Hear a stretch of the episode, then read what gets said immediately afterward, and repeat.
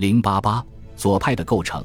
战前的欧洲，左派由多种社会组织构成，通常有中产阶级的领导，还有一些主要关注工业问题的贸易工会。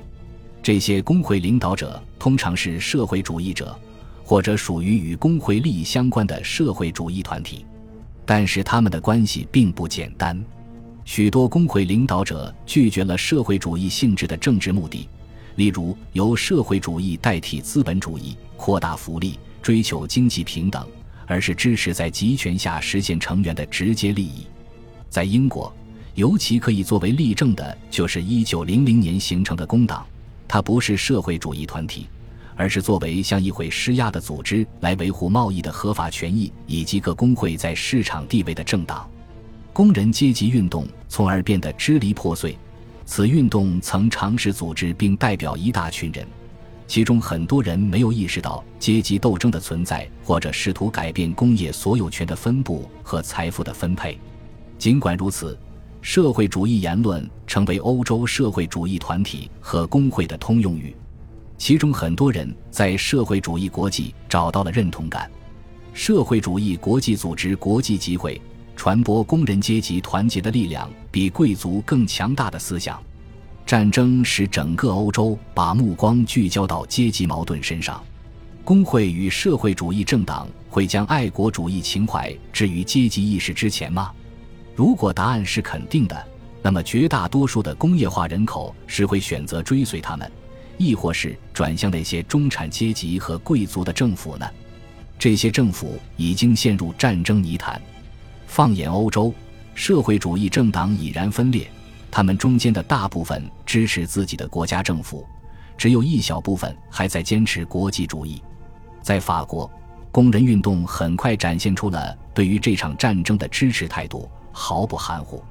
法国总工会秘书长卢奥乔豪斯信誓旦旦，法国的工人们一定会为奥地利和德国的皇权统治敲响丧钟。在英国。工人运动的热情虽然不敌法国，但英国工党和工会联盟也表示，这是一场民主与专制的较量。在这场战争中，工人应当站在协约国的一边。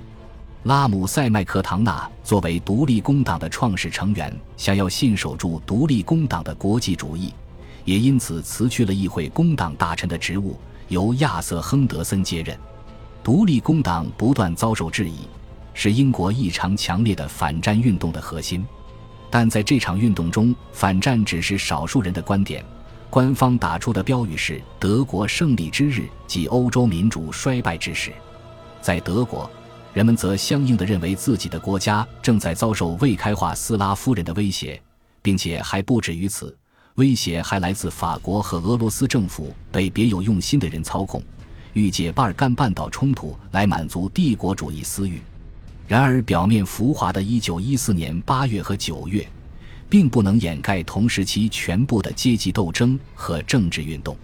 当政府要根据战需分配那些少得可怜的人力与资源时，工人阶级的参与问题就变得更加尖锐。壕沟战的所需，迫使政府去挤压那些依旧留守在家生产弹药、耕种田地的劳动力，他们受到不同程度的压迫，罢工活动受挫。被禁，工资受到管制，工人只能在规定的领域做工。那些能够给予工人一些市场控制权的，让工人自己决定生产过程的传统活动，全部都被迫停止。女工以及没有学徒经验的不熟练男工进入工厂，去取代那些参战的熟练工，而那些在不同程度熟悉自己生产领域的熟练工则按照命令去到国家需要的领域。无论这是军方的要求，还是民选政府权力扩张的结果，它都具有引发破坏性社会倒退的隐患。特别是当改变的直接推动力是雇主的时候，英国和法国政府从而与工会做了具体的交易。工会会员要参加当地委员会，当地委员会需设定薪酬、分配劳动力，用于补贴征兵、薪酬控制、雇佣女性及残疾人。五名工人代表在联合政府获得席位。亚瑟·亨德森于1915年4月参加了首个英国联合组织。艾伯特·托马斯作为法国社会主义运动的重要成员，主要负责从1914年10月至1917年9月的法国军火工作。但是这一办法并没能让阶级矛盾或工业动荡得以消除。车间工人认为，他们的领导正在与他们的阶级敌人勾结，因此谁能为他们争取更大的利益，他们就听谁的。1915年夏末，英国制定了征兵政策，因此爆发了一场重大罢工行动。在一九一六年春，工程行业出现了大范围罢工。一九一七年再次出现。这些运动都是由工厂的工人代表领导的，他们既要挑战工会和政党领袖的私自勾结，也要反抗传统工会组织对信教教徒的排挤。工人代表参与国家事务，使得工人运动更加分裂，左翼态度更加强硬，这一矛盾更是无法解决。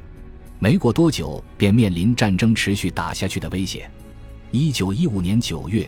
来自交战频繁国家的许多少数民族的社会主义者在瑞士的齐美尔瓦尔德会面，并在会议上谴责了战争的爆发，更大程度上针对的是由列宁提出的革命失败主义策略。厌战情绪最终还是占了上风。一九一六年和一九一七年发生的罢工事件，关系到的不仅是工人的利益。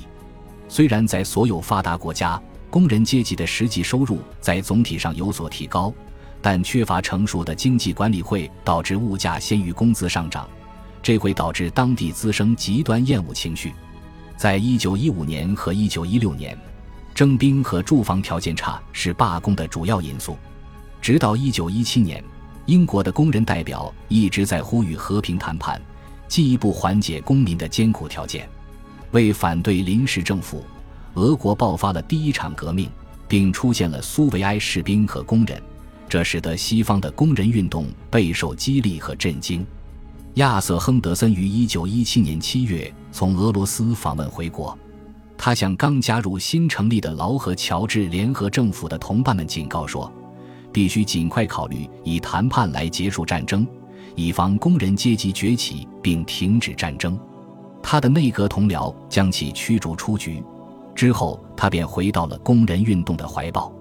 到年底的时候，无论是工党的左派还是右派，都强烈批判政府拒绝对谈判进行深入思考，这导致工党对立的两派之间出现一定程度的调和，甚至在工厂工人代表和官方工会的各个层次结构之间都产生了一致的意见。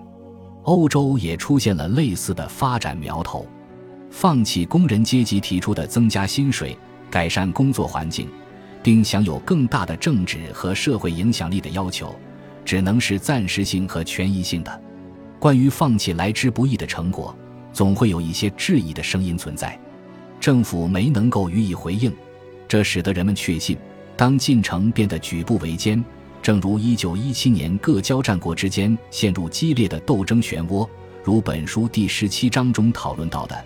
热血沸腾的社会主义反对党将会成为真正的威胁。在法国，少数派代表艾玛·黑姆是冶金工会的秘书，他将少数派和多数派的社会主义之间的冲突人格化。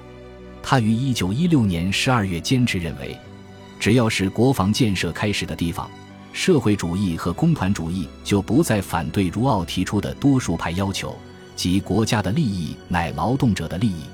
同样。俄国的工人和社会主义当时也分为多数社会民主主义者、独立社会主义者。他们曾公开批判战争、斯巴达克党以及左派代表。他们对俄国革命释放出的信息表示积极支持。左派与工人阶级参与政治进程，对工人阶级运动产生了持久的影响，也使得战后欧洲出现社会主义政府成为可能。另一方面，在战争后几年。他们的参与使得阶级冲突司空见惯，这也许是战争所产生的更重要的影响。